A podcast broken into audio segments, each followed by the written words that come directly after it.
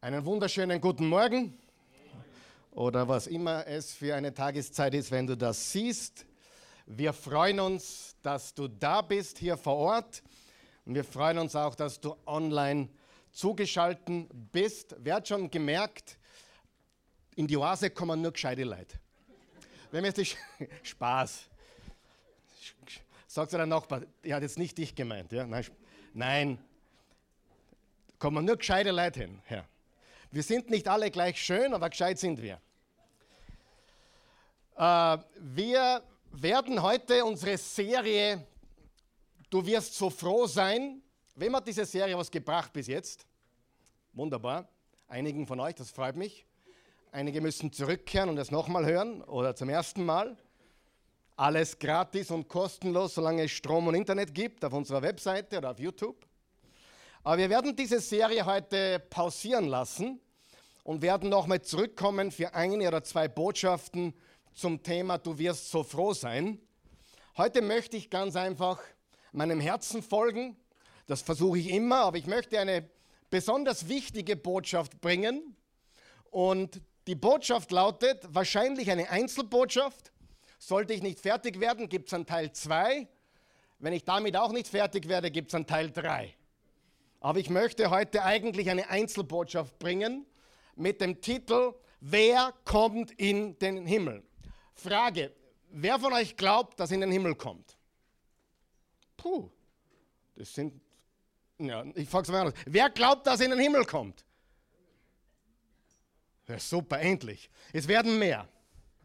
Es werden mehr. Gut, ich freue mich.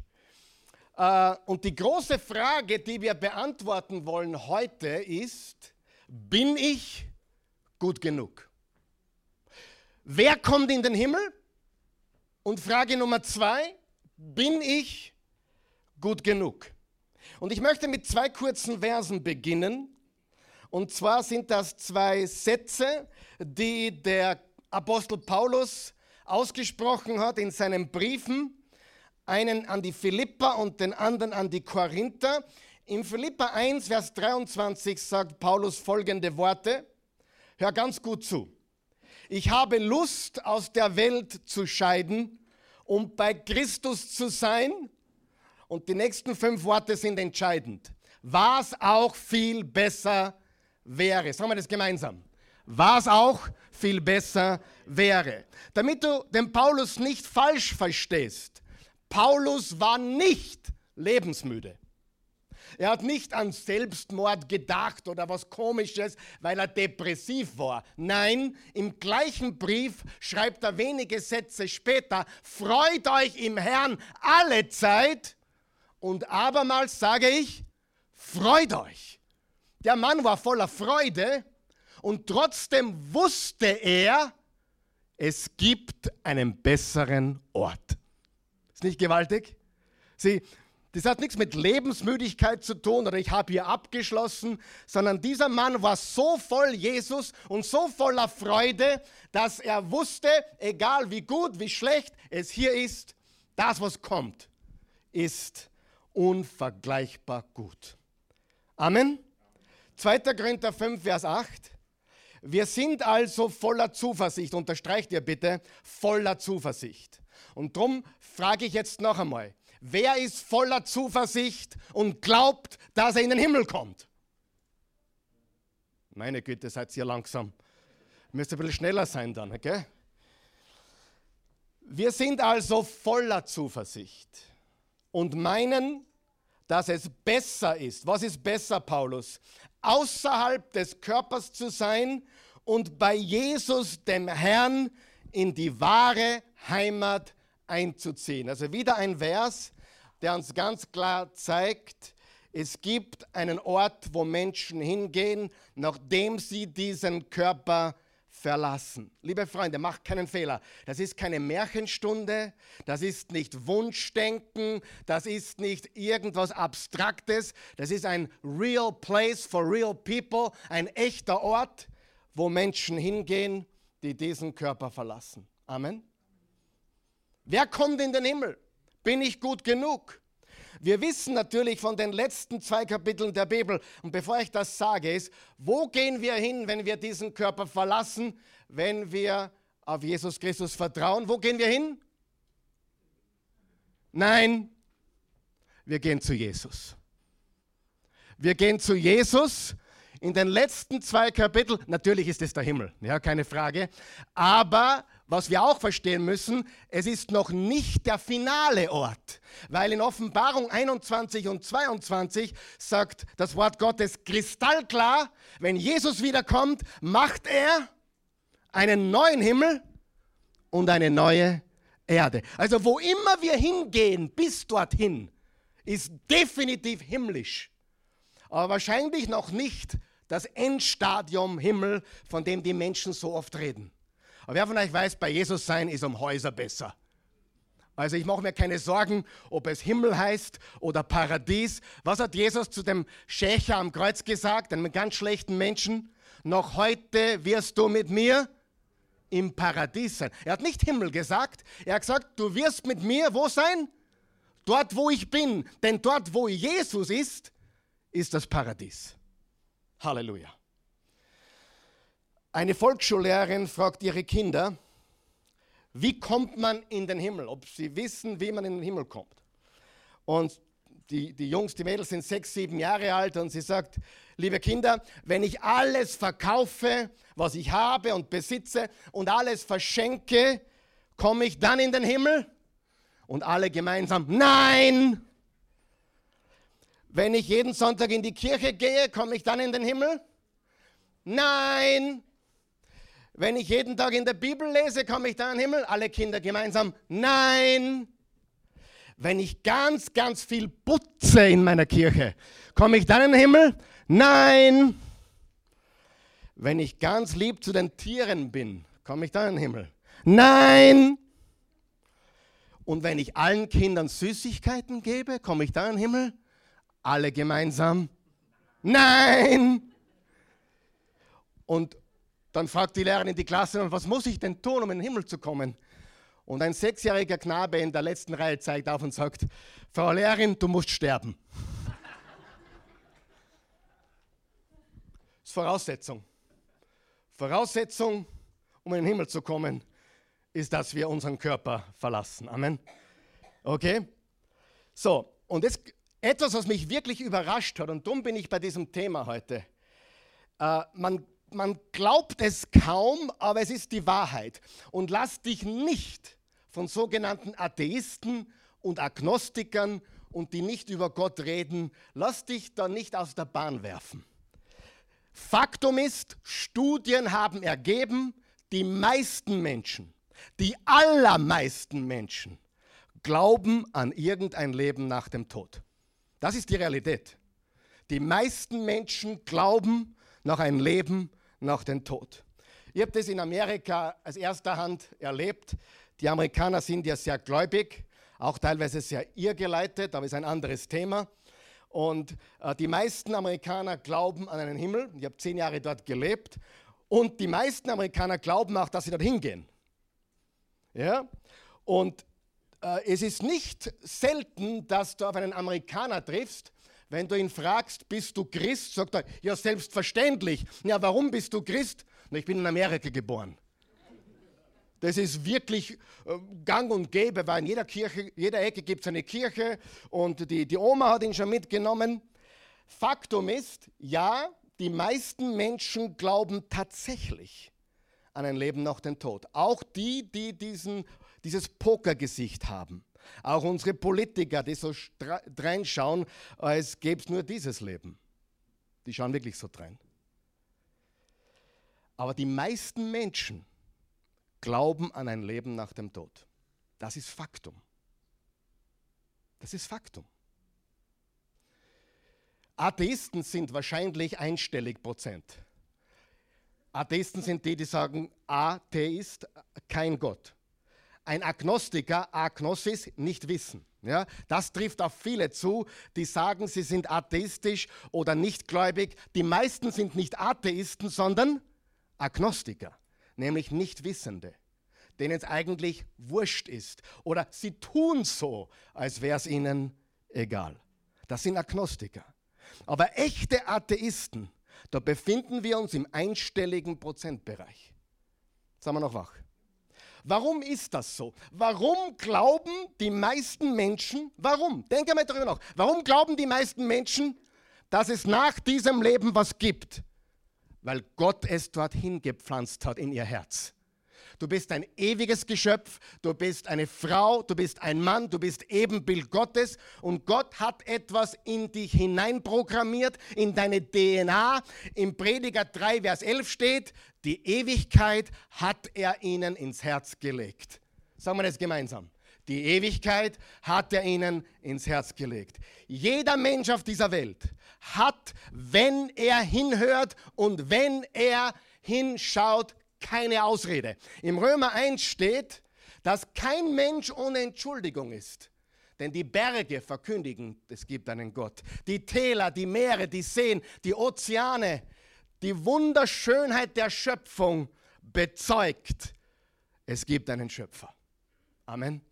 Ich glaube, in Österreich tut man sich sehr schwer, keinen Gott zu sehen, wenn man unsere wunderbare Landschaft sieht. Ich will das deswegen so betonen, damit du verstehst, Menschen sind hungrig nach der Wahrheit. Nur sie werden in die Irre geführt, sie werden fehlgeleitet, sie werden von Menschen an der Nase herumgeführt. Dann wurde die Evolutionstheorie irgendwann einmal eingepflanzt in die Schulbücher, wo früher Gott war. Das Kreuz wurde von der Schulwand im Klassenzimmer genommen, USA. Ich glaube 80er, 90er Jahre, vergessen wann das war. Auf jeden Fall, Menschen haben die Ewigkeit im Herzen. Es ist angelegt, das ist in der DNA drinnen, das ist programmiert. Als Ebenbild Gottes weißt du, dass es was nach dem Tod gibt. Du weißt das. Und wir haben eigentlich heute schon Menschen kennengelernt, die sich so lange eingeredet haben, es gibt keinen Gott, es gibt keinen Gott, es gibt keinen Gott, bis sie es begonnen haben zu glauben. Aber im Psalm 14 steht, nur der Dummkopf spricht in seinem Herzen, es gibt keinen Gott. Nur der Dummkopf. Du müsstest deine Augen zumachen und du müsstest wegschauen und deine Ohren zumachen, um zu behaupten, es gibt keinen Gott. Die Steine rufen, Jesus ist Herr. Halleluja. So, jetzt haben wir das schon mal als Grundlage. Was war die Grundlage? Die Prämisse, die meisten Menschen glauben an ein Leben nach dem Tod. Was natürlich auch zum nächsten Punkt führt, die meisten Menschen sind verwirrt, was nach dem Tod wirklich passiert. Sie wissen es nicht. Sie haben Wunschdenken, sie bilden sich Dinge ein. Und es gibt zwei Annahmen bei den Menschen, die an einen Himmel glauben, an das ewige Leben glauben. Annahme Nummer eins, gute Menschen kommen in den Himmel. Das ist so grundsätzlich, ich habe schon viele Menschen gefragt, Glaubst du, dass du in den Himmel kommst? Ja. Warum? Ja, weil ich eh ein guter Mensch bin. Wer hat das schon mal gehört?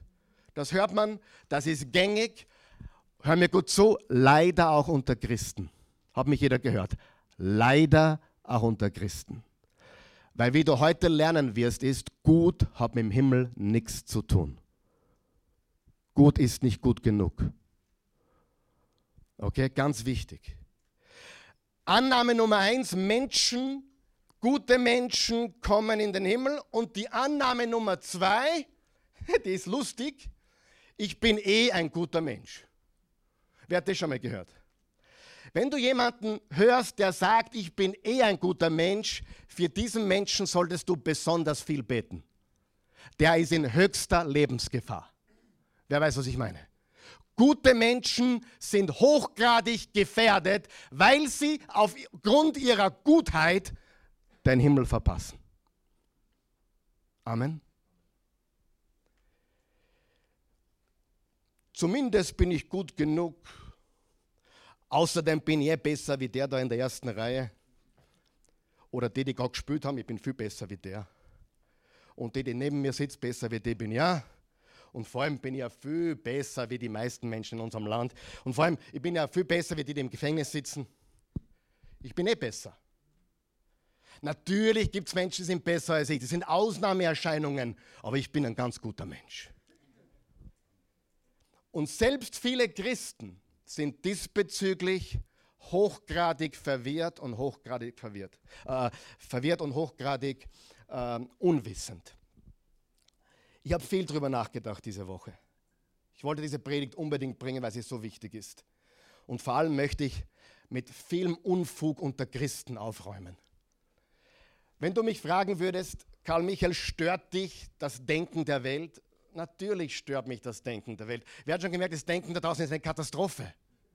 Weißt du, was mich noch viel mehr stört? Wie manche Christen denken, die eigentlich die Wahrheit kennen sollten. Ich bin in den letzten zweieinhalb Jahren auf so manches draufgekommen, wie Christen wirklich sind. Und ich muss zum Schluss kommen, manche Christen, wenn echte Verfolgung käme, die würden umfallen wie ein Bladdel im Wind. Die würden zu allem Ja und Amen sagen. Und ich sage dir, ich mache mir große Sorgen um Menschen, die Jesus bekennen, weil sie anscheinend vieles der Wahrheit nicht kennen. Ich habe auch Christen kennengelernt, die sagen, naja, ich komme in den Himmel, weil ich eh gut bin und ich bete jeden Tag, ich lese die Bibel jeden Tag. Äh, Sex habe ich auch noch nie gehabt, ja. Und so weiter, wie wenn das das Thema wäre, um in den Himmel zu kommen. Wer von euch weiß, Sex haben oder nicht haben, hat nichts mit dem Himmel zu tun. Null, zero. Warum machen wir Christen das zu seinem großen Thema? Warum machen wir Christen Side-Themen so wichtig? Wenn es um das Allerwichtigste geht, wie kommt man wirklich in den Himmel und bin ich gut genug? Einige Gedanken dazu. Manche denken, naja, wenn gute Menschen in den Himmel kommen, das ist ja gerecht. Gutes sollte belohnt werden, oder?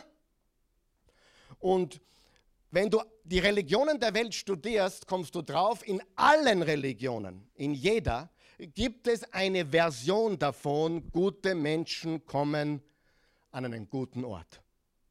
Das hat jede Religion. Nur wenn du jemanden aus dem Islam fragst, der weiß nie, wann gut gut genug ist.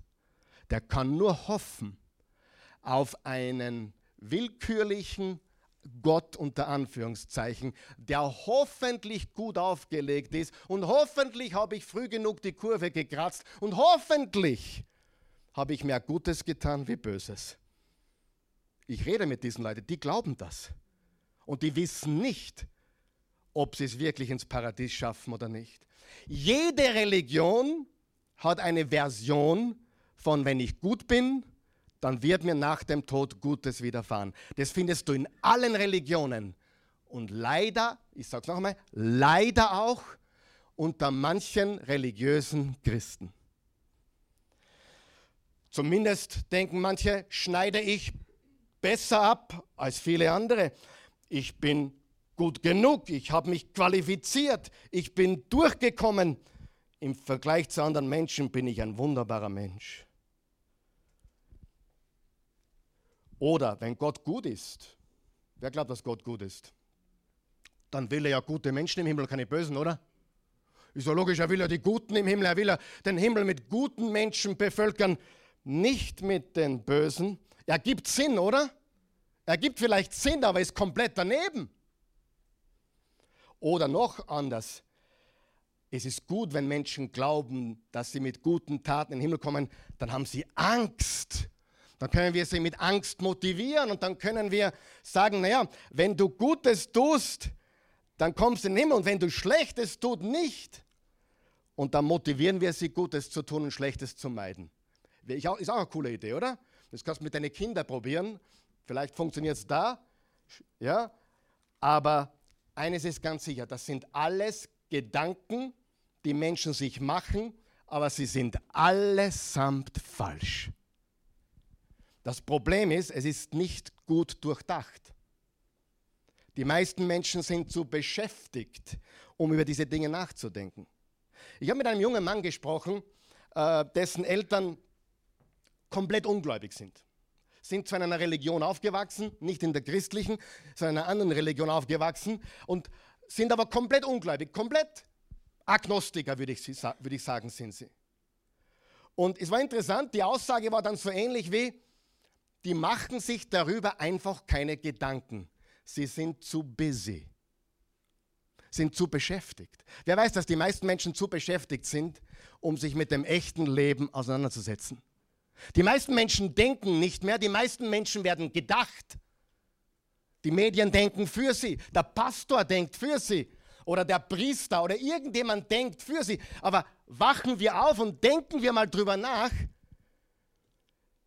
Kann das sein, dass gute Menschen in den Himmel kommen? Ich sage dir, absolut gute Menschen kommen nicht in den Himmel. Einige sollten jetzt richtig froh sein. Einige sollten jetzt denken, bin ich froh, weil ich war ja nicht gut. Aber die meisten Menschen sind zu beschäftigt, darüber nachzudenken, wie absurd das eigentlich ist. Und ich möchte dir heute beweisen, wie absurd der Gedanke ist, ich bin gut genug. Dieser Gedanke ist teuflisch, er ist absurd und er bricht in sich selbst zusammen. Beginnen wir mit der Frage, was ist überhaupt gut? Was ist gut? Frage, ist das für alle Menschen gleich? Ich würde sagen, es gibt unterschiedliche Menschen, die unterschiedliche Dinge für gut befinden. Was Menschen für gut befinden und gerecht betrachten, hat sich auch im Laufe der Menschheitsgeschichte verändert. Wer weiß das? Hast du gewusst, dass ich gegen die Sklaverei bin? Absolut, ich hasse Sklaventum. Ja? Hast du gewusst, dass im ersten Jahrhundert gute Christen Sklaven hatten? Wer wusste das? Wer hat gewusst, dass im ersten Jahrhundert die Frau nichts galt, bis Jesus kam? Wo sind meine Feministinnen und Feministen? Schaut auf Jesus. Er ist der Ursprung der Gleichstellung der Frau. Studiergeschichte. Jesus Christus und Paulus haben gesagt, in Gott, in Jesus gibt es weder Jude noch Heide, Sklave noch Freie, weder Mann noch Frau, sie sind alle gleich. Und die Pharisäer haben nicht gewusst, wie, ihnen, wie ihnen geschieht, als Jesus plötzlich mehr Jüngerinnen als Jünger hatte. Jesus hat die Frau dorthin gehievt, wo sie hingehört. Aber ich will dir nur verdeutlichen, ich, ich finde Sklaverei böse. Aber im ersten Jahrhundert gab es Christen, sogar viele Christen. Die Hälfte des römischen Reiches waren Sklaven. Und es war ganz normal zu denken, es gibt Freigeborene und es gibt Sklavengeborene. Und es ist ganz normal. Die einen dienen dem anderen. Das ist gut und richtig. Und da gibt es einen ganz berühmten, ne, ne, nämlich Philemon, hat sogar ein Buch, ein Buch in, im Neuen Testament. Das war ein christlicher Mann mit einer Hauskirche und der hatte Sklaven. Und niemand hat gesagt, das ist böse. Niemand. Das war ganz normal. Es war gut. Gut hat sich verändert. Ja? Sind diese Christen damals, die Sklaven hatten, in die Hölle gegangen? Natürlich nicht. Aber gut ändert sich. Auch in deinem Leben hat sich gut geändert. Habe ich recht?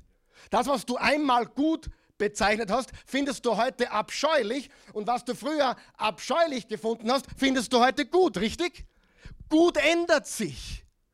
Wer bestimmt, was gut ist? Natürlich die Bibel, Gott, Gottes Wort, Jesus bestimmt, was gut ist. Aber reden wir mal im weltlichen Sinne von Menschen, die glauben, sie sind gut genug. Was ist gut? Wann weißt du, dass du gut bist? Gut ist nicht immer genau zu definieren. Jetzt hör mir ganz gut zu. Gut ist eine bewegende Zielscheibe. Gesellschaftlich bewegt sich diese Zielscheibe, politisch sowieso. Ich war vor 20 Jahren auch schon Christ und habe gewisse Dinge politisch gut betrachtet, die ich heute nicht mehr gut betrachte. Mein Gut hat sich verändert. Bei mir ist es auch so. Bei mir haben sich Dinge verändert, die ich für gut befunden habe und die ich heute für gut befinde. Gut ändert sich. Natürlich, die absoluten moralischen Werte ändern sich nicht. Aber darüber reden wir im Moment. Wir reden über Menschen, die Gott nicht kennen, aber glauben, sie sind gut. Ich bin nicht gut genug. Wie können wir wissen, was gut ist? Faktum ist, wenn du zehn Leute in einem Raum bringst, werden sich diese zehn Menschen nicht einig sein darüber, was gut ist. Sie werden unterschiedliche Meinungen haben, was gut ist. Und dann mein Lieblingsthema. Wie weiß ich, ob ich gut bin? Na, ich halte die zehn Gebote. Und wenn jemand zu mir sagt, na, ich halte die zehn Gebote, sage ich, bitte sag sie mir einmal, die zehn Gebote. Sie können sie nicht einmal aufsagen. Sie können die zehn Gebote nicht einmal aufsagen, aber sie halten sie. Die Wahrheit, niemand in diesem Raum haltet die zehn Gebote. Ich halte sie nicht. Du haltest sie nicht. Wie sind wir gut genug? Da fallen wir alle durch. Alle fallen wir durch. Und apropos, die zehn Gebote findet man im Exodus, im zweiten Buch Mose. Und im zweiten Buch Mose, Kapitel 20, werden die zehn Gebote aufgelistet.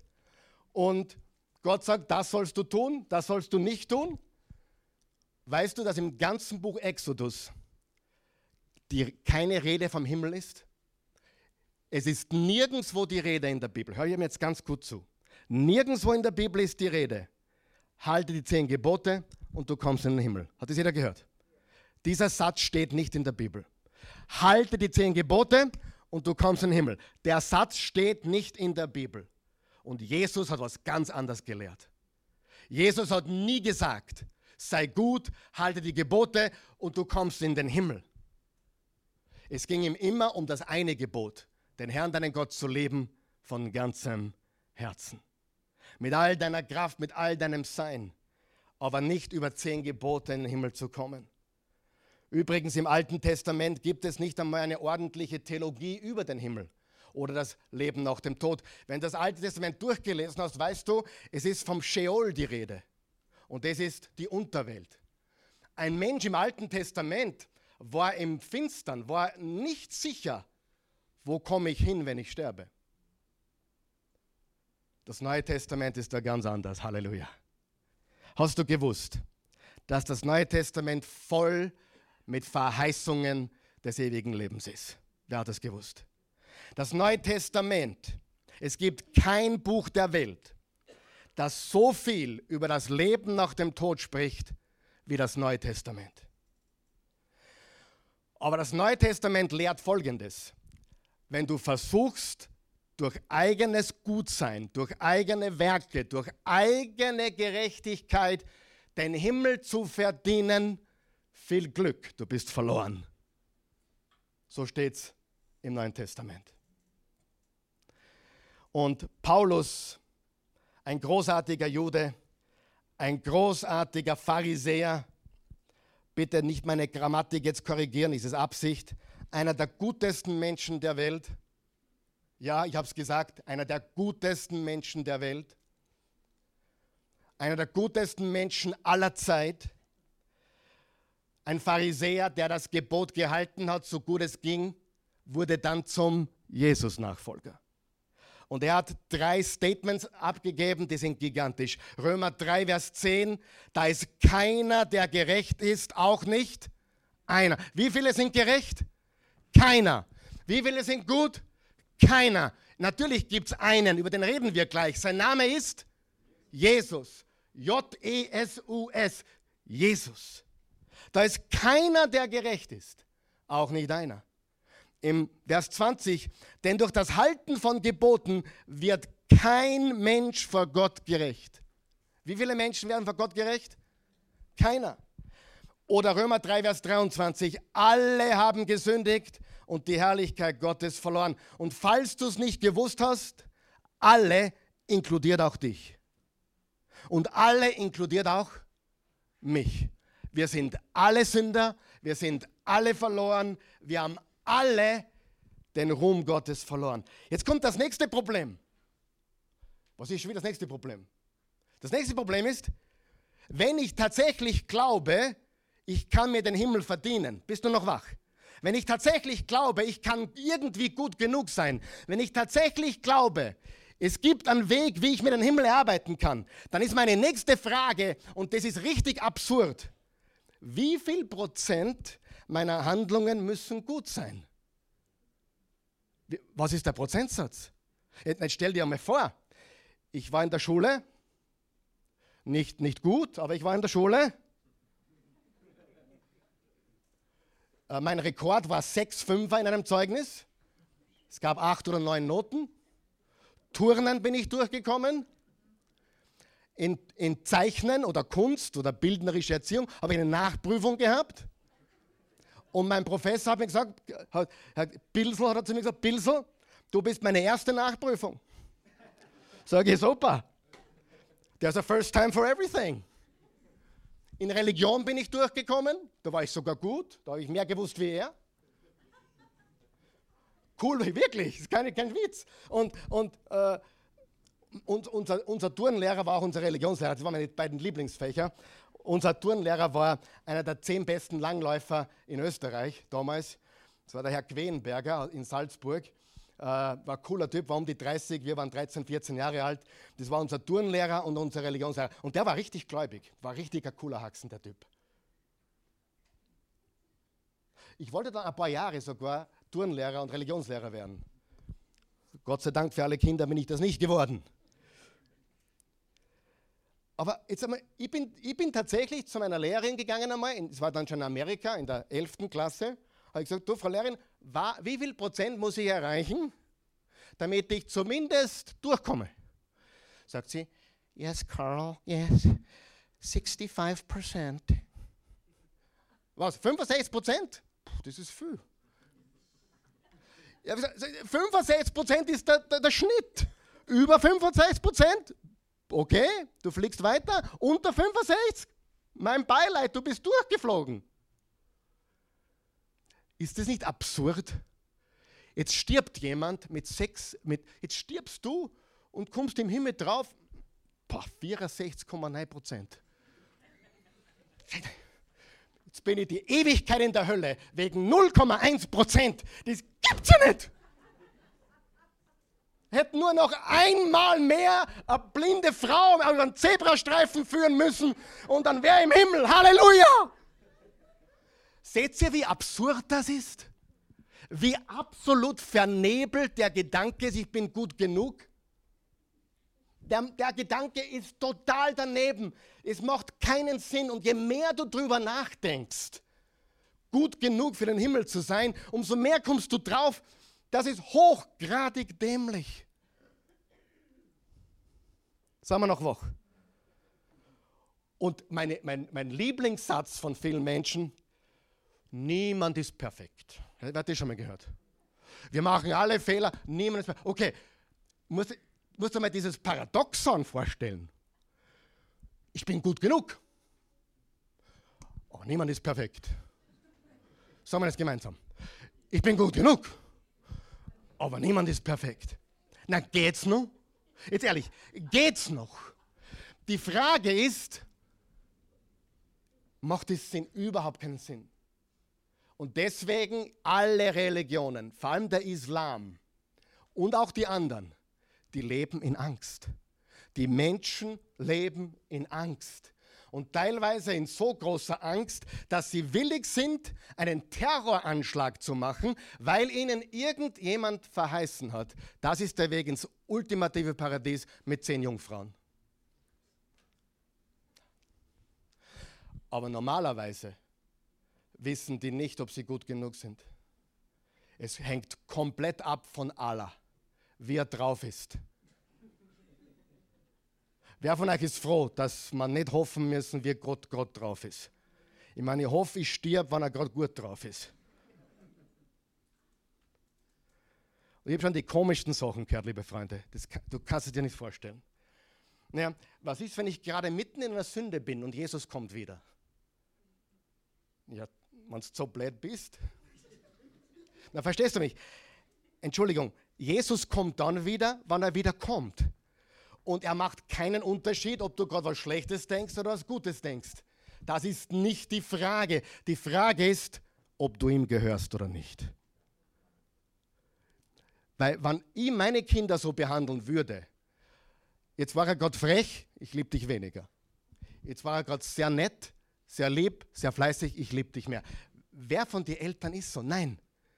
Wir geben unsere Kinder nicht auf, weil sie gerade rebellisch sind, oder? Die Frage ist, wem gehört das Kind? Die Frage ist, bist du eine Tochter, bist du ein Sohn des lebendigen Gottes? Ja oder nein? Das ist die Frage. Aber wie viel Prozent ist genug? Die, die Wahrheit ist, wir wissen nicht, wie viel Prozent unserer Handlungen gut sein müssen, damit wir durchkommen. Bestehen wir den Test bei 50 Prozent, bei 70 Prozent, bei 99 Prozent? Ich möchte euch was erzählen, was ich extrem cool gefunden habe. Uh, Bill Hybels ist einer der, der bekanntesten amerikanischen Pastoren und er hat einmal einen sehr berühmten, ich werde den Namen nicht nennen, aber einen sehr berühmten, du wirst ihn wahrscheinlich kennen, einen sehr berühmten Mann zu Jesus geführt. Privat, nicht vom Gottesdienst, sondern beim Frühstück, beim, beim persönlichen Gespräch. Und dieser Mann, komplett nicht gläubig, aber auf der Suche, hat gesagt, du, ich, ich habe viel Geld verdient, ich bin großzügig, ich bin ein aufrichtiger Geschäftsmann, ich gebe meinen Mitarbeitern mehr, als ihnen zusteht, ich bin wirklich großzügig, ich tue viel Gutes für die Umwelt, viel Gutes für die Menschen. Wofür brauche ich Jesus? Und Bill Heibels hat ein Blatt Papier genommen und hat eine Linie gezeichnet. Und er hat gesagt, diese Linie ist 100 Prozent. Sagt, gehst du mit mir d'accord, wenn ich sage, Gott ist 100 Prozent? Sagt er, ja. Würdest du auch d'accord gehen, wenn es einen Himmel gibt, dann ist der Himmel 100 Prozent? Sagt er, ja. Gott ist 100 Prozent, der Himmel ist 100 Prozent. Und seine nächste Frage, bist du auch 100 Prozent? Sagt er, nein. Sagt er, okay, mach mal ein kleines Spiel. Mutter Teresa, ist sie 100 Prozent? Sagt er, nein. Wie viel Prozent würdest du ihr geben? Sagt er, 95. Okay, Mutter Teresa 95. Also nicht gut genug. Okay, der Papst, was würdest du ihm geben? Sagt, naja, 89. Papst, 89 Prozent. Ist 89 Prozent genug? Ist es 100 Prozent? Sagt er, nein. Sagt er, okay, gehen wir zum nächsten. Deine Frau. Sagt er, nächste Frage. Nein, Spaß. Deine Frau. Sagt er, ja, meine Frau ist ein Engel. 98 Prozent. Also sie hat Fehler. Ja, sie macht auch manchmal Fehler. Sie sündigt sogar manchmal. 98 Prozent ist nicht 100 Prozent, sagt er. Ja, genau. Jetzt gehen wir zum nächsten Menschen. Adolf Hitler. Sagt er, minus 25 Prozent. Und dann fragt ihn, und wo würdest du sagen, dass du bist? Sagt er, ich habe es verstanden. Wo darf ich unterschreiben? Ich will diesen Jesus. Wir sind alle nicht gut genug. Inklusive aller Päpste, aller Mutter Theresas und wie sie alle heißen. Der Himmel ist Perfektion und nur perfekte Leute gehen dorthin. Das heißt, Edgy Badge, wir sind draußen. Aber noch nicht gehen, bitte. Es wird besser. Dann die nächste Frage, die ich mir stelle, ist, ich denke denk immer noch darüber nach, was ist gut genug? Die nächste Frage, nimmt Gott Rücksicht auf unser Umfeld, unser Schicksal, wo wir aufgewachsen sind? Bewertet er zum Beispiel einen Menschen, der auf der Straße aufgewachsen ist, von, einer, von einem Obdachlosen erzogen worden ist, der, der im Ghetto groß geworden ist, der, der nur Diebstahl und Lügen und Intrigen kennt, bewertet der den anders, gibt er dem mehr Gnade als jemand, der mit dem goldenen Löffel im Königshaus aufgewachsen ist und vielleicht sogar das Evangelium schon gehört hat. Ich würde hoffen, du auch, wirst du nicht hoffen, dass Gott gnädiger ist zu jemandem, Und dann meine Lieblingsfrage. Ab welchem Alter zählen unsere Taten? Ich habe schon so viel gehört. Naja, wenn das ein Kind, natürlich ein Baby, kommt sofort in den Himmel, das ist ja komplett unschuldig. Mit zwei, drei natürlich auch noch und mit fünf sowieso auch noch. Und wahrscheinlich jemand, ein, ein Pastor hat mir das erzählt. Aber irgendwann mit zwölf oder dreizehn wenn der Mensch beginnt zu wissen, was er tut. Irgendwo da ist Cut-off. Ich bin 52. Ich hoffe, mein Cut-off ist mit 80. Ich hoffe, meine Taten werden mir nicht angerechnet, bis ich 80 bin. Versteht ihr, was ich sage? Wo, wo, wo ist die Linie? Wann beginnt es zu zählen? Wenn ein Dreijähriger einem anderen Dreijährigen was wegnimmt, wie nennt man das? Stehlen. Wenn der Dreijährige sagt, ich habe mir, den, den, hab mir den Schlecker eh nicht genommen, wie nennt man das? Lügen. Hat ihm niemand beibringen müssen. Es ist Teil seiner verlorenen, sündigen, Schuld, schuldbeladenen, gefallenen DNA. Sagen wir noch wach. Aber ab wann zählt's? Ich habe viele Diskussionen gehabt. Ja.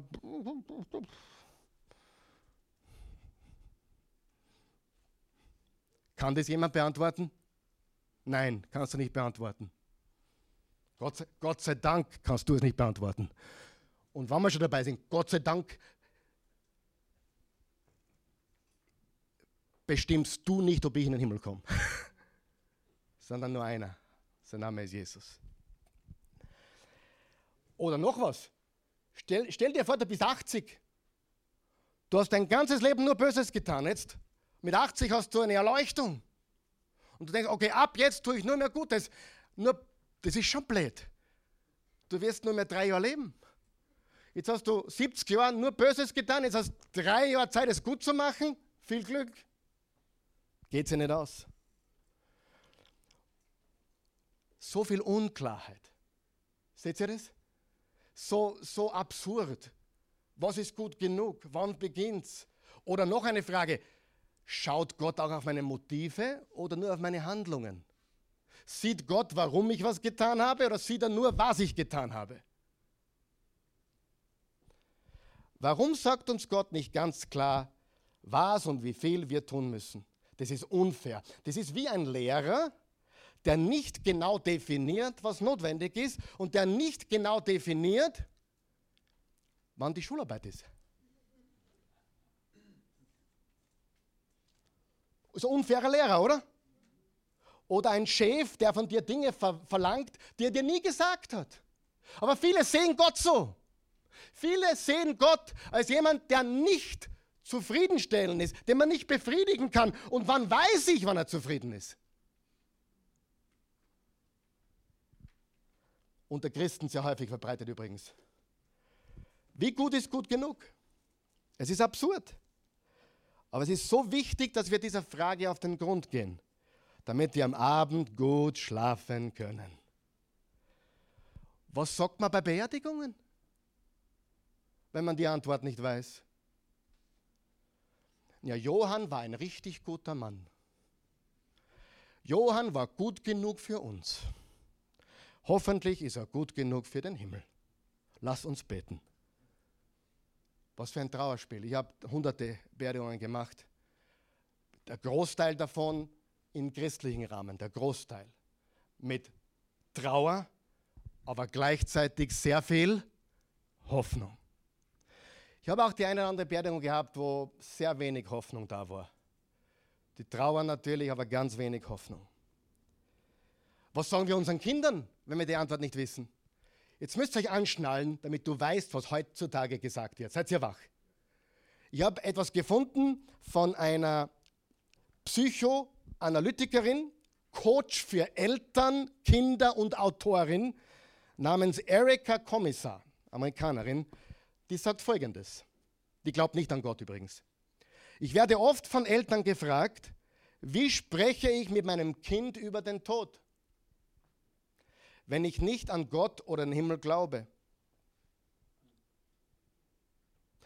Was erzähle ich meinen kleinen Kindern über den Tod, wenn ich nicht glaube, wenn ich nicht an Gott glaube und nicht an den Tod, ans Leben nach dem Tod glaube? Meine Antwort ist immer dieselbe. Schnall dich an. Lüge. Lüge dein Kind an. Also erzähl vom Himmel, erzähl er sitzt auf einer Wolke. Lüge. Das sagt sie den Eltern. Das ist ihre, ihr Rat an, El an ungläubige Eltern, weil sie selber ungläubig ist. Lüge. Die Idee, dass man einfach stirbt und zu Staub wird, mag für manche Erwachsene funktionieren. Aber es hilft Kindern nicht. Der Glaube an den Himmel hilft ihnen, mit diesem enormen und unfassbaren Verlust fertig zu werden. Sagt eine ungläubige Frau, belüge deine Kinder. Ich bin so froh, dass ich meine Kinder nicht belügen brauche. Erfinde was. Ihr Ratschlag ist, erfinde etwas. Und das ist Trauer ohne Hoffnung. Ich fasse zusammen. Laut Jesus kommen gute Menschen nicht in den Himmel. Sagen wir noch wach? Noch einmal. Laut Jesus kommen gute Menschen nicht in den Himmel. Hat Jesus gesagt, tut Gutes? Ja. Aber er hat nicht gesagt, tut Gutes, um in den Himmel zu kommen, sondern er hat gesagt, gut, tut, tut Gutes, weil ihr dadurch euren Vater im Himmel widerspiegelt und verherrlicht. Aber nicht tut Gutes, damit ihr in den Himmel kommt. Hat er nie gesagt. In der Bergpredigt hat er so gesagt, gesagt, ihr müsst vollkommen sein. In Matthäus 5, Vers 48, ihr sollt also vollkommen sein, wie euer himmlischer Vater vollkommen ist. Wow, was ist der Standard? Was ist der Standard? Der Standard ist Perfektion, nicht weniger. Und bevor du es schon vergessen hast, am Kreuz sagte Jesus zu einem ganz schlechten Menschen, seid ihr noch wach? Am Kreuz sagte Jesus zu einem ganz schlechten Menschen, seid ihr noch wach?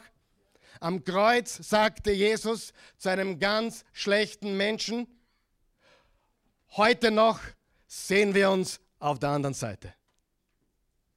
Noch heute wirst du mit mir im Paradies sein. Ich glaube, jeder weiß, dass das kein guter Mensch war. Johannes 3, Vers 16. Denn so hat Gott die Welt geliebt, dass er den einzigen Sohn gab, damit jeder, wie viele? Jeder, der an ihn glaubt, nicht verloren gehe, sondern ewiges Leben habe. Gott gab uns keine Liste, Gott gab uns eine Person. Er gab uns die Person Jesus und Jesus sagte, ich bin der Weg. Schmeiß deine Liste weg. Wie viele Christen kennst du, die mit der Listen durchs Leben gehen? Was habe ich heute schon wieder Gutes getan? Ich habe drei Kapitel in Matthäus gelesen und fünf Kapitel in den Psalmen und ich muss meine Stricherliste machen, weil ich bin besser wie der Pastor. Schmeiß deine Listen weg. Die Liste verhindert den Himmel für dich. Gute Menschen kommen nicht in den Himmel. Und je mehr ich drüber sinne, umso mehr merke ich, dass diese Botschaft die meisten Christen nicht einmal verstehen. Ich gehe jeden Sonntag in die Kirche. Ich gehe jeden Sonntag in den Gottesdienst. Ich nehme das Abendmahl. Wenn ich sündige, darf ich es nicht nehmen. Der Pastor verbietet es mir. Habe ich alles schon gehört. Wenn du bei uns sündigst, bist du einer von uns. Wenn du diese Woche gesündigt hast und heute haben wir kein Abendmahl, letzte Woche hatten wir es, glaube ich, oder vor zwei Wochen, wir haben es wieder, nächste Woche, übernächste Woche. Wenn du sagst, ich habe gesündigt, ich bin nicht gut genug, ich brauche Gnade, dann bitte lauf nach vorne, hol dir Brot und Becher und nimm an der Kommunion teil. Kommunion ist für Menschen, die Gnade brauchen ist ein Symbol der Gnade, nicht ich bin gut genug. Die anderen sitzen in der letzten Reihe. Und du sagst, ja, es gibt christliche Kirchen. Da werden die Aussätzigen, die nicht am Abendmahl teilnehmen dürfen, in die letzte Reihe verbannt. Selber gesehen, selber miterlebt. Das hat mit dem Evangelium nichts zu tun. Amen. Er gab uns keine Liste, er gab uns eine Person. Ich bin der Weg. Wir brauchen unseren Kindern keine Lügen erzählen. Wir brauchen kein Märchen erzählen. Jesus hat nicht gelehrt, dass gute Menschen in den Himmel kommen. Jesus hat impliziert, dass schlechte Menschen in den Himmel kommen. Gutes Verhalten bringt dich nicht in den Himmel. Und Jesus hat den Standard so hoch angesetzt, dass alle zu kurz kommen. Alle kommen zu kurz. Alle sind verloren. Wir haben alle gesündigt und jeder von uns weiß es. Wenn du es nicht weißt, bist du Stolz. Und das ist die Sünde, die dich vom Himmel raushält. Stolz. Wer kommt in den Himmel? Der sein ganzes Vertrauen auf Jesus setzt, auch wenn es in letzter Sekunde ist, auch wenn es beim Hinübergleiten in die Ewigkeit ist, jawohl. Wenn du Jesus vertraust, übrigens, ich bin überzeugt davon, dass viele Menschen Jesus kennenlernen in letzter Sekunde. Sie, wir wissen nicht, was im Leben eines Menschen abgeht am Sterbebett. Wir wissen nicht, was abgeht in den letzten Momenten, bevor ein Mensch stirbt. Und die meisten Menschen haben Gelegenheit, darüber nachzudenken. Es gibt auch plötzliche Tode, wo es nicht viel zum Denken gibt. Aber die meisten Menschen haben vor dem Sterben die Möglichkeit, einer Möglichkeit des ewigen Lebens nachzudenken. Ja oder nein? Und wir wissen nicht, was da passiert.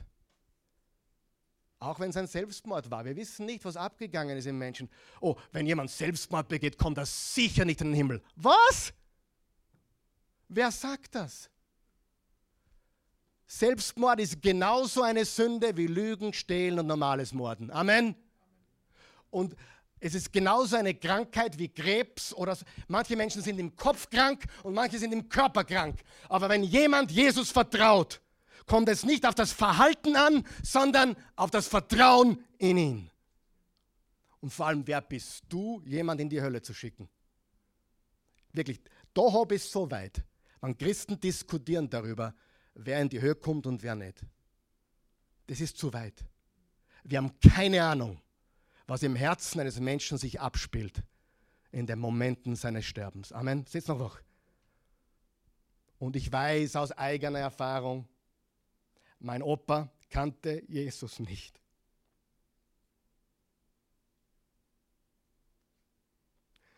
Mein Opa kannte Jesus nicht. Er war Totengräber, ich wöchentlich mit Toten zu tun gehabt hat einen Schlaganfall gehabt mit 72, ich war elf. Wir wurden ins Krankenhaus gerufen. Er konnte schon zwei Tage nicht mehr sprechen und am Sterbebett, wenige Stunden vor seinem Tode, ohne dass er noch reden konnte, hat er ein Wort herausgebracht und das mehrmals. Dreimal darf es raten, wie das Wort heißt. Jesus. Mein Opa, der sich lustig gemacht hat über den Glauben, der gesagt hat, das ist alles nur Kasperltheater, der gesagt hat, Gott gibt es in der Form nicht, es ist nur lächerlich und der als Totengräber sich nur lustig gemacht über den Tod, hat am Sterbebett, ohne das vorher jemals getan zu haben und ohne reden zu können, hat er wenige Momente vor seinem Tod. Jesus, Jesus. Mein Opa ist bei Jesus. Weil es nicht sein Verhalten war, sondern die Gnade und das Erbarmen des lebendigen Gottes. Und manche Christen müssten ihr Herz ein bisschen aufweichen, weil die wollen alle gleich in die Höhe schicken. Pfui. Und alles ist gleich teuflisch. Pfui. Lass uns Gnade und Liebe haben. Amen.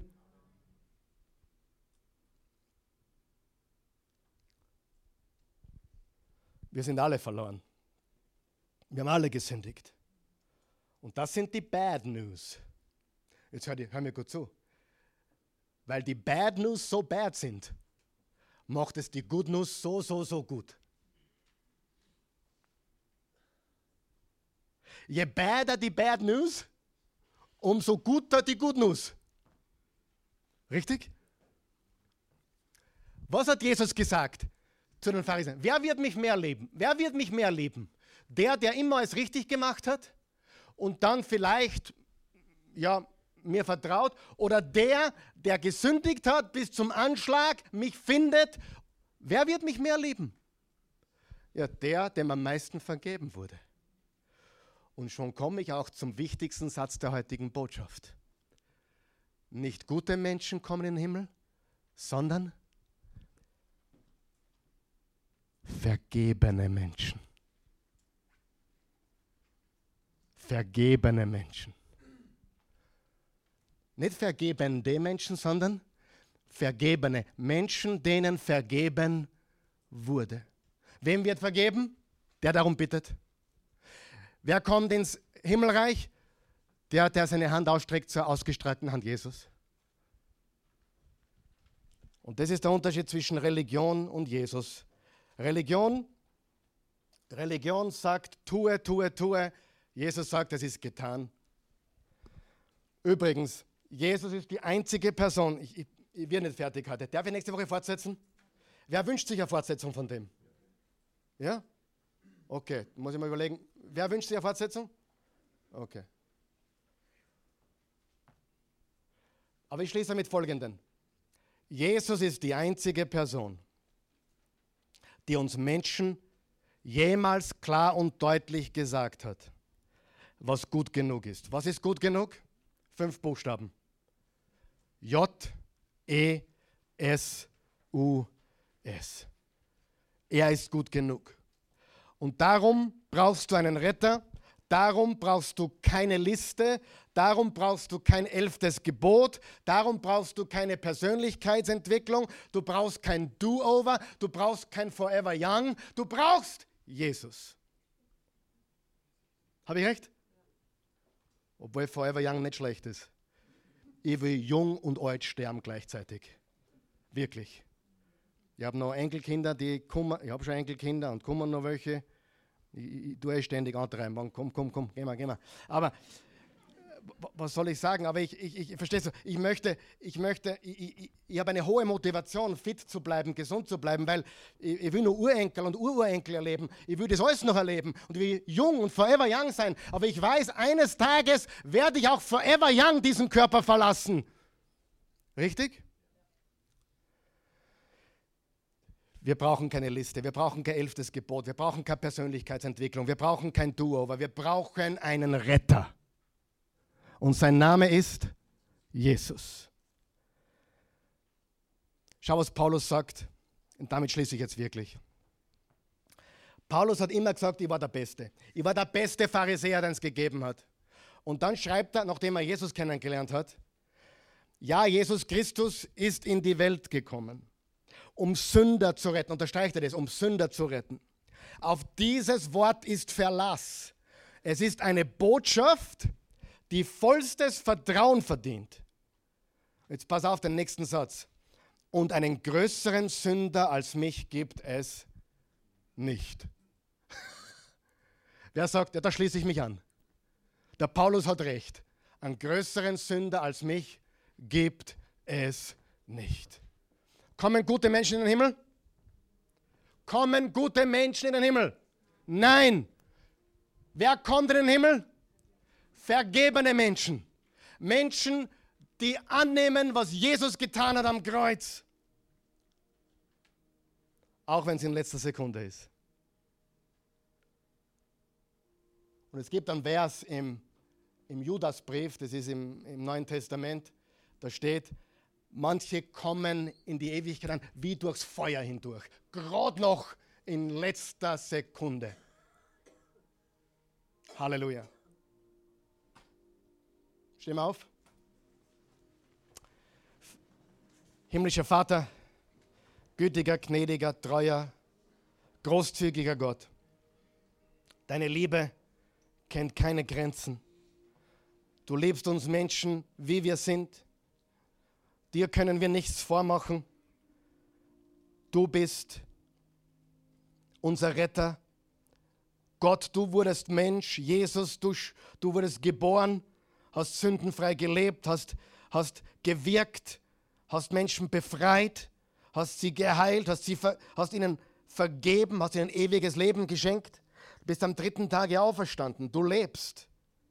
Du bist der lebendige Messias. Niemals sind wir gut genug. Keiner von uns ist gerecht. Keiner ist gut. Und die Botschaft, die in dieser Welt, in manchen Unternehmen der heutigen Welt so pro promotet wird wie Glaub an dich und solchen Quatsch. Nein, wir glauben nicht an mich, wir glauben an dich. Der Zeitgeist will uns sagen, glaub an dich. Aber du sagst, vertraue mir, vertraue mir ganz. Wenn du heute zum ersten Mal da bist, ich weiß nicht, ich bin mir nicht sicher. Ich meine, ich, ich, ich ringe noch mit mir, ehrlich. Wenn ich ein Prediger in Amerika wäre, würde ich sagen, jeder hat diese Botschaft schon mal gehört. Gibt es nicht, dass man das, was, man heute, was ich heute gepredigt habe, noch nie gehört hat. Gibt es in Amerika unmöglich. Und trotzdem checken es manche Leute beim 20. Mal hören immer noch nicht. Aber beim 21. Mal geht manchem das Licht auf. Jetzt habe ich es verstanden was Christentum wirklich ist. Jetzt habe ich verstanden, was Glaube an Jesus wirklich ist. Hat nichts mit der Kirche zu tun, hat nichts mit Religion zu tun, hat nicht mit viel Bibellesen zu tun, hat auch nicht notwendigerweise mit Beten oder Geben zu tun. Es hat mit Vertrauen zu tun. Er hat alles getan. In Europa? Ich denke doch, dass die meisten von euch Ausschnitte, also auch neue Leute, Zuschauer oder Menschen, die noch nie in einem solchen Gottesdienst waren oder einem freikirchlichen, evangelikalen, lebendigen Gottesdienst waren oder die nur katholisch kennen. Ich bin mir trotzdem ziemlich sicher, Auszüge davon haben die meisten schon gehört, oder? So fremd ist es auch wieder nicht. Ich meine, geh mal in eine katholische Messe, da hörst du lauter gute Dinge. Lamm Gottes der du hinwegnimmst, die Sünde der Welt. Wo, hab, wo hat der kleine Kali das zum ersten Mal gehört? Als Ministrant in der katholischen Kirche.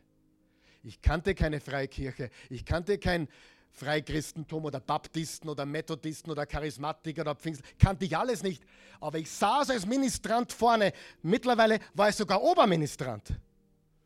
Das muss ich auch noch erwähnen. Ist wichtig. Und mir wurde klar, was das bedeutet. Das Lamm Gottes, Jesus, das hinwegnimmt die Sünde der Welt. Ich glaube doch, wenn Menschen hinhören würden, die Augen aufmachen würden, würden sie diese Botschaft sehen. Ich kann in der katholischen Kirche gläubig werden, wisst ihr das? Hast du mir das Glaubensbekenntnis gebetet in der katholischen Kirche? Boom, besser kann man es nicht sagen. Glaube an Gott, den Vater, den Allmächtigen, den Schöpfer von Himmel und Erde. Und ich glaube an Jesus Christus, seinen eingeborenen Sohn und so weiter. Besser kann man es nicht sagen. Wenn Leute hinhören würden und die Augen aufmachen würden, dann würden sie das Evangelium hören. Aber oft hört man es 20 Mal, 30 Mal, auch in einer Oase-Church hört man es Dutzende Male und dann irgendwann einmal, bumm, und es hat Zoom gemacht. Richtig? Und ich hoffe, das ist heute. Und wenn es das gemacht hat heute, dass du heute verstanden hast, ja, hey, ich bin Christ, aber eigentlich war ich religiös. Eigentlich war ich ein religiöser Vogel. Wer kennt ein paar solche? Hm. Aber heute habe ich verstanden, ich habe ein Gebet heute aufgeschrieben. Es steht auf der Outline, aber du brauchst die Outline nicht rausholen. Wir werden es an die Wand äh, hin äh, beamen. Ich lese es einmal vor. Ich lese es einmal vor und dann werden wir es gemeinsam beten, die, die wollen. Ich, ich, ich, ich bete es einmal vor, ja? Ich wollte, dass du das mitnimmst. Weil die Frage ist, worauf vertraust du? Glaubst du den weltlichen Schmarren, glaub an dich? Oder hast du verstanden, du musst dein Vertrauen voll auf Jesus setzen? Ich, ich lese mal das Gebet, nicht, jetzt nicht mitbeten, wir machen es dann gleich. Himmlischer Vater, ich habe Menschen, die du lebst, schlecht behandelt. Ich habe gesündigt. Ich muss es nicht nur besser machen. Es reicht nicht besser zu werden. Hast du mich gehört? Es reicht nicht besser zu werden ich brauche Vergebung. Ich brauche einen Retter. Ich nehme Jesus als meinen Retter an. Ich vertraue nicht mehr auf meine eigene Güte. Ich vertraue auf deine unverdiente Güte. Ich nehme Jesu Tod als das ein für allemal Opfer für meine Sünden an. Amen. Wenn dir heute die Augen aufgegangen sind, dann bete das von ganzem Herzen jetzt. Nimm das Gebet mit nach Hause. Bete am Abend noch einmal, wenn du das noch mal vertiefen möchtest. Und auch die, die bereits solide Christen sind, die, die, die das eh schon alles wissen und erkennen und glauben, beten wir mit diesen Menschen, damit sie nicht alleine beten, okay? Beten wir. Eins, zwei, drei. Himmlischer Vater, ich habe Menschen, die du liebst, schlecht behandelt. Ich habe gesündigt. Ich muss es nicht nur besser machen. Ich brauche Vergebung. Ich brauche einen Retter. Ich nehme dich, Jesus, als meinen Retter an. Ich vertraue nicht länger auf meine eigene Güte. Ich vertraue auf deine unverdiente Güte. Ich nehme Jesu Tod als das ein für allemal Opfer für meine Sünden an. Das Opfer für alle meine Sünden. Vergangenheit, Gegenwart und Zukunft. Freunde, besser